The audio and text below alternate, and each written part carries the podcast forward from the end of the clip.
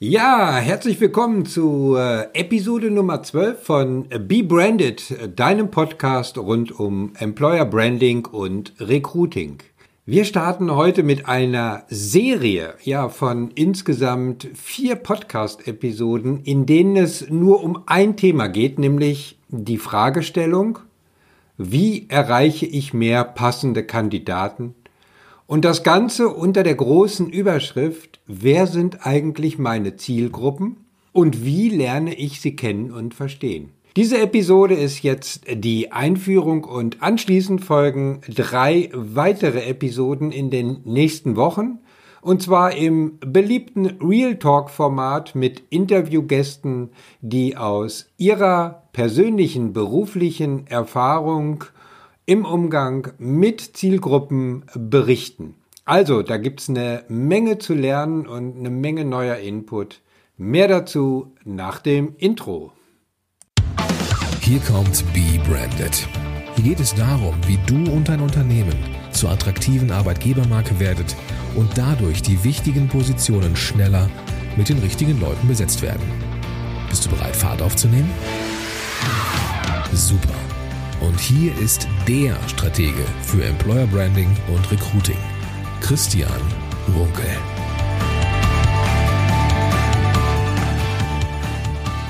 Schön, dass du auch bei dieser Episode wieder am Start bist. Mein Name ist Christian Runkel. Ich unterstütze Unternehmer und Personalmanager dabei, sich selbst und ihr Unternehmen als unverwechselbare Marke so aufzustellen, dass sie zielgenau mehr passende Bewerber finden und das ohne Budgets oder kostbare Zeit zu vergeuden.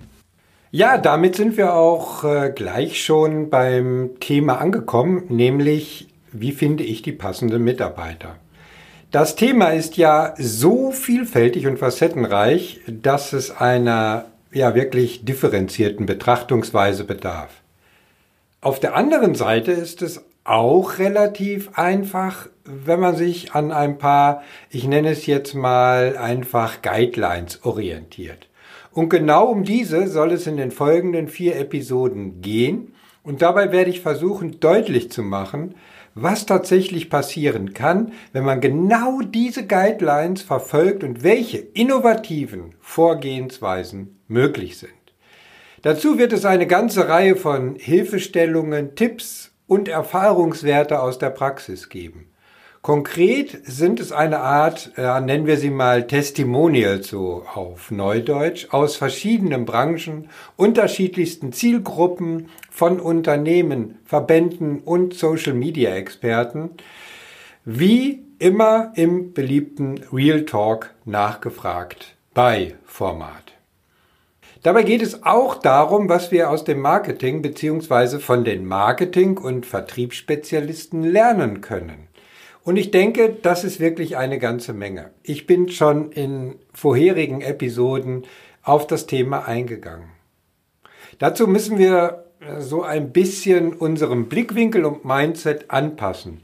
Und alle, die im Alltagsgeschäft, im Recruiting verankert sind, denen sollte mehr als klar sein, äh, dass es nicht nur darum geht, viele Interessenten für das Unternehmen zu generieren, sondern diese auch tatsächlich als Kunden zu betrachten.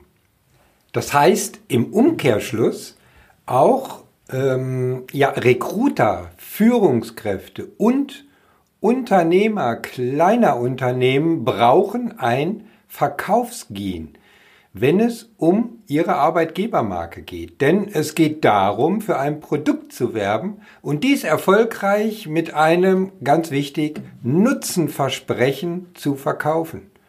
Dieses Produkt hat im Wesentlichen zwei Bestandteile. Auf der einen Seite die jeweilige vakante Position, die es zu besetzen gilt, und auf der anderen Seite das Unternehmen als attraktiver Arbeitgeber. Es geht letztendlich also auch darum, aus der Kundenbrille heraus zu verstehen, Vertrauen in das Produkt zu vermitteln. Wenn wir diese Grundvoraussetzung akzeptiert haben, dann sind wir auch bereit, uns dem Thema Zielgruppen operativ zu widmen.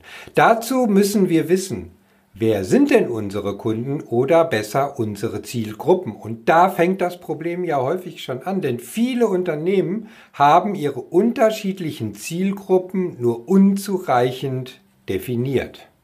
Zur Klärung des Begriffes eine Zielgruppe besteht aus den Personen, die du mit deiner Arbeitgebermarke ansprechen möchtest, um bei diesen Personen positive Assoziationen zu bewirken, die dann zu einer Kontaktaufnahme mit deinem Unternehmen führen. Ich spreche in meinen Beratungsprojekten und Mentoringprogrammen zum Thema Zielgruppen eigentlich viel lieber von den Zielgruppenkandidaten. Denn damit wird gleich deutlich, dass es um Personen, Charakteren, Persönlichkeiten geht. Im Prozess um die Auseinandersetzung mit den Kandidaten Zielgruppen geht es im Kern um folgende vier Fragestellungen. Erstens, wie schon erwähnt, wer sind denn eigentlich meine Zielgruppen? Zweitens, wie sieht die Lebens- und Arbeitswelt meiner Zielgruppen aus? Drittens, welche Sprache verwendet und versteht meine Zielgruppe? Und viertens, wo kann ich meine Zielgruppen denn erreichen? Also ganz konkret um das Wissen, wo die Zielgruppenkandidaten sich online oder offline aufhalten. Im Grunde genommen sind wir im Recruiting doch ein bisschen wie Angler unterwegs. Das heißt, wir halten unsere Angel immer in die Teiche, wo wir vermuten, die besten oder die dicksten Fische fangen zu können. Ich werde diese Metapher im Folgenden beibehalten, weil sich vieles in Bildern und Synonymen viel anschaulicher erklären lässt. Also legen wir gleich mal los mit der ersten Fragestellung, wer sind denn eigentlich meine Zielgruppen? Kein Angler zieht los mit dem Ziel, ich gehe dann mal zum Angeln, ohne zu wissen, auf was er angelt. Er weiß genau, welche Fischart er angeln will und bereitet sich auch gut darauf vor. Genau diese Vorbereitung ist auch bei der Klärung der Zielgruppen notwendig. Aber welche Herangehensweise ist nun die richtige?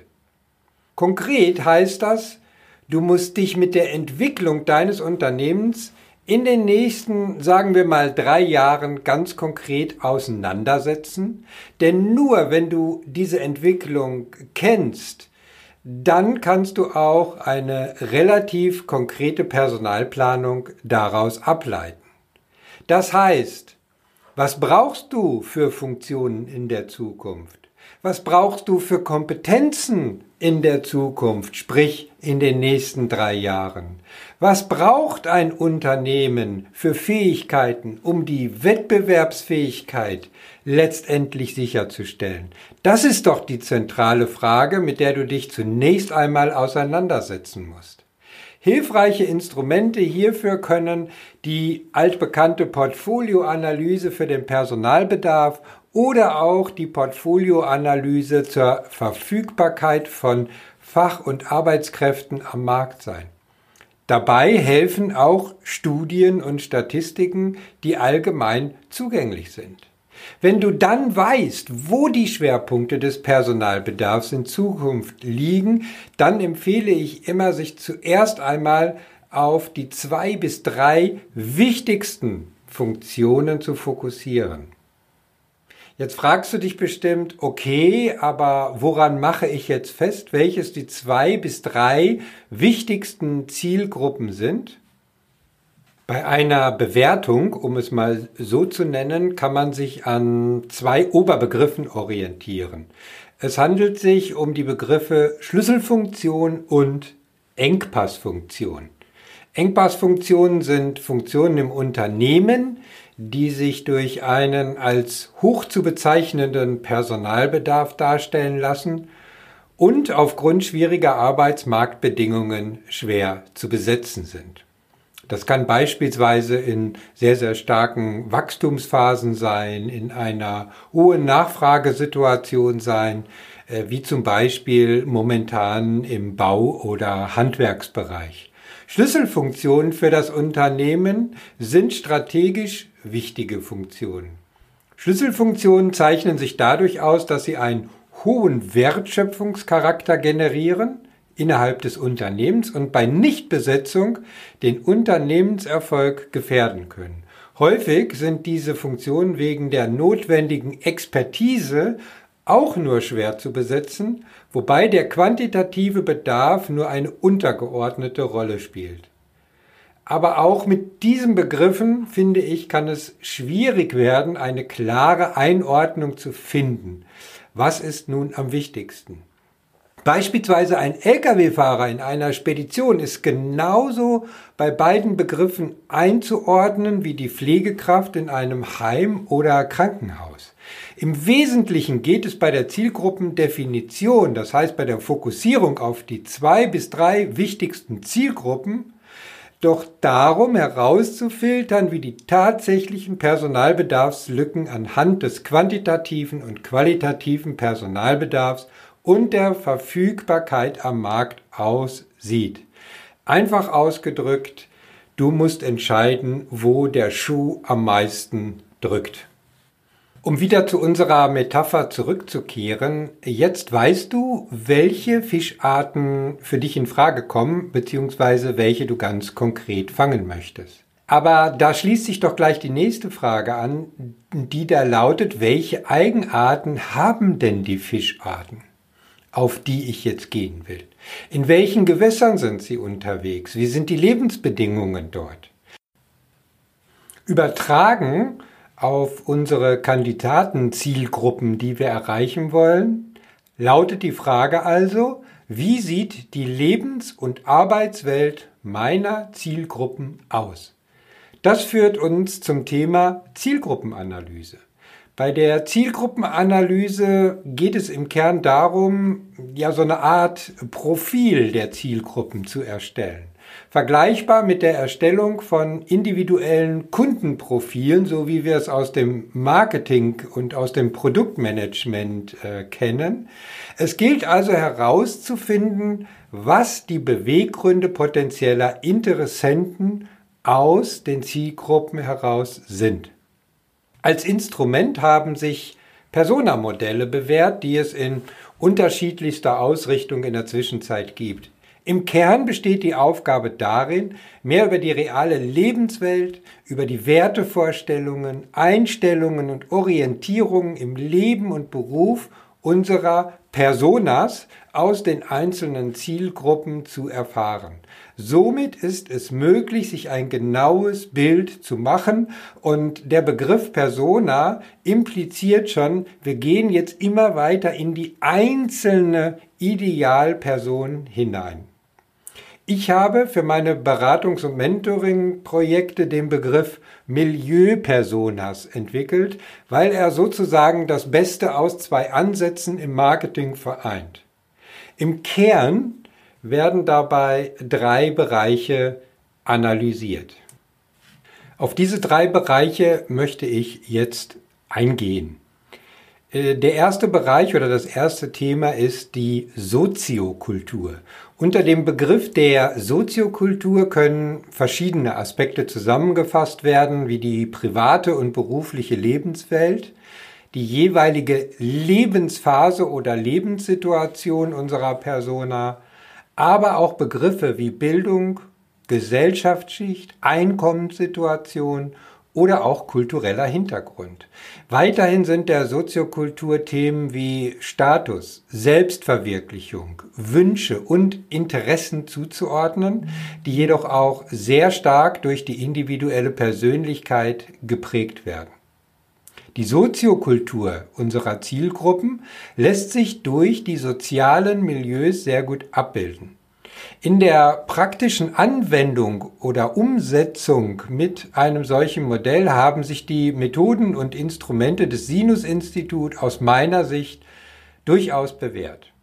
In der nächsten Episode werde ich hierzu ein Beispiel aus der Praxis äh, vorstellen, wie ein Unternehmen ganz konkret damit also mit diesen Sinus-Methoden oder Sinus-Modell gearbeitet hat und dabei sehr erfolgreich war. Der zweite Bereich, um den es geht, ist die Persönlichkeit. Ich hatte es gerade schon erwähnt. Hierunter ist weitestgehend die emotionale Persönlichkeitsstruktur auch differenziert nach Alter, Geschlecht, Gesellschaftsschicht zu verstehen. Aber auch Werte und Grundeinstellungen, Ängste, Wünsche nach Herausforderungen oder Abenteuerlust können durch die Persönlichkeit geprägt sein. Neben zahlreichen Persönlichkeitsmodellen, die es hier gibt, hat sich aus meiner Sicht für die Persona-Definition das Limbic-System bewährt. Dieses wird auch zur Kundenanalyse im Marketing äh, verwendet und äh, viele äh, große Unternehmen und Konzerne, gerade aus der Automobilindustrie, arbeiten nach diesem Limbic-System. Die Erkenntnisse aus der Hirnforschung gepaart mit den Erkenntnissen der Psychologie und eigenen Untersuchungen hat damals Dr. Hans-Georg Heusel zu einem Persönlichkeits- und Emotionsmodell entwickelt, nämlich diesem Limbic-System. Der Name ist abgeleitet vom limbischen System, dem emotionalen Zentrum im menschlichen Gehirn. Abschließend kommt der Bereich der Präferenzen. Unter den persönlichen Präferenzen ist die weitere Individualisierung unserer Persona bedingt durch persönliche Einstellungen, besondere Interessen oder auch beruflichen und privaten Lebenserfahrungen zusammenzufassen. Diese beruhen weitestgehend auf äh, ja, persönliche, positive oder auch äh, negative Erfahrungen. Das kann in allen Richtungen letztendlich Auswirkungen haben. Weiterhin können auch Präferenzen zu bestimmten Branchen, Produkten oder Berufsfeldern bestehen. Unternehmen, die in Branchen mit einem eher negativ belegten Image tätig sind, müssen den Präferenzenaspekt besonders berücksichtigen. Und ich verzichte jetzt ganz bewusst darauf, äh, bestimmte Branchen äh, zu erwähnen. Ich denke, ihr wisst, in welche Richtung es geht. So, nun steht unser Angler also vor der nächsten Aufgabe. Er muss sich darüber Gedanken machen, welche Angelrouten er für seine Fischarten verwendet, die er fangen möchte, welche Haken die besten sind und welcher Köder welcher Fischart nun schmeckt, damit der Fisch auch anbeißt. Auf unsere Zielgruppen übertragen heißt das, und da kommen wir jetzt zum Punkt 3, welche Sprachen verwendet und versteht meine Zielgruppe? Gut, äh, wie du dir sicherlich denken kannst, sprechen wir nicht über die jeweilige Landes- oder Muttersprache, sondern jedes Milieu hat seine eigene Sprache, seine eigene Wortwahl. Äh, ich möchte jetzt nicht in die Tiefe eingehen, aber ich glaube, äh, du weißt auch hier, was ich meine. Uns allen ist klar, dass wir einen Finanzbuchhalter anders ansprechen und begeistern müssen als beispielsweise einen Staplerfahrer. Auch die Kernbotschaften sind aufgrund der Erwartungshaltung aus der Persönlichkeit und den Präferenzen deutlich unterschiedlich. Hier wird deutlich, warum wir uns bei jeder Stellenanzeige, jeder Karriereseite, jedem Posting darüber Gedanken machen sollten, nein müssen, mit welcher Sprache und welchen Botschaften wir die unterschiedlichen Zielgruppen erreichen wollen bzw. erreichen können. Hier bewahrheitet sich der Spruch, der Köder muss dem Fisch schmecken und nicht dem Angler richtig eindrücklich. Damit sind wir dann wieder bei unserer Metapher angekommen. Lass uns nochmal in die Szenerie eintauchen. Unser Angler weiß nun, welche Fische er angeln will. Er hat sich mit den Eigenarten seiner Arten vertraut und sich für das Equipment von Rute, Haken und Köder entschieden. Nun sind nicht alle Fischarten in jedem Teich oder See gleichermaßen vorhanden. Also muss unser Angler doch wissen, wo er seine präferierten Fischarten denn tatsächlich findet. Somit sind wir bei der letzten Fragestellung oder beim letzten Themenkomplex angekommen, nämlich der Frage, wo kann ich meine Zielgruppen erreichen? Also ganz konkret nochmal um das Wissen, wo die Zielgruppenkandidaten sich online oder auch offline aufhalten. Bei diesem mehr als wichtigen Aspekt verpuffen übrigens aus meiner Erfahrung die meisten Recruiting-Aktivitäten, weil viele eigentlich gar nicht wissen, wo die speziellen Teiche sind, in denen ihre Zielgruppenkandidaten sich aufhalten. Der überwiegende Teil der Recruiter und Unternehmer werfen ihre Angel in die großen Teiche, die mit dem Namen Stepstone, Monster, Xing, mit dem Angebot eines vermeintlichen Top-Angel-Equipment zu hohen Preisen oder auch beispielsweise bei LinkedIn und was es da sonst noch alles gibt mit tollen Angeboten. Das Ergebnis jedoch ist, viele Angler mit Ködern, die sich kaum unterscheiden, Fische, die sich aussuchen können, welche Köder sie wollen und genervte Fische, die gar nicht mehr reagieren. In der Konsequenz heißt dies, intensive Marktrecherchen zu unternehmen, Studien und Statistiken zu analysieren und trotz aller Social-Media-Aktivitäten auch offline an den richtigen Orten mit Anwesenheit zu glänzen. Folgende Learnings kannst du aus dem Thema Zielgruppenkandidaten auf jeden Fall mitnehmen, wenn du noch mehr Erfolg im Recruiting erzielen möchtest. Erstens, aktiviere die gute alte Personalplanung auf der Basis aktueller Instrumente und digitaler Tools. Analysiere interne Kennzahlen, Erfahrungswerte und externe Arbeitsmarktentwicklungen. Alles mit dem Ziel, die Top zwei bis drei Zielgruppen für die nächsten drei Jahre zu definieren. Finde heraus, wie die Lebens- und Arbeitswelt deiner Zielgruppen zum Beispiel mit Hilfe der zuvor dargestellten Methoden aussieht. Drittens, setze dich mit der Sprache deiner Zielgruppen auseinander und verwende ein Kommunikationsmodell, mit dem du deine Zielgruppenkandidaten authentisch ansprichst. Und viertens, suche nach den Teichen, in denen nicht alle unterwegs sind. Finde heraus, an welchen Online- und Offline-Touchpoints du deine Zielgruppe tatsächlich findest. Okay, in der nächsten Episode geht es um ein Unternehmensbeispiel. Ich hatte es äh, schon vorher kurz erwähnt, mit dem deutlich wird, wie man mit den vier Zielgruppen Handlungsfeldern und Personamodellen erfolgreich sein Recruiting professionalisieren kann. Du möchtest jetzt noch intensiver in das Thema der Zielgruppen einsteigen? Dann order doch jetzt den Leitfaden Zielgruppen kennen und verstehen über mein Kontaktformular auf der Webseite unter christian-runkel.de slash äh, Kontakt. Ich äh, werde das auch nochmal in den Shownotes äh, entsprechend angeben und erwähnen.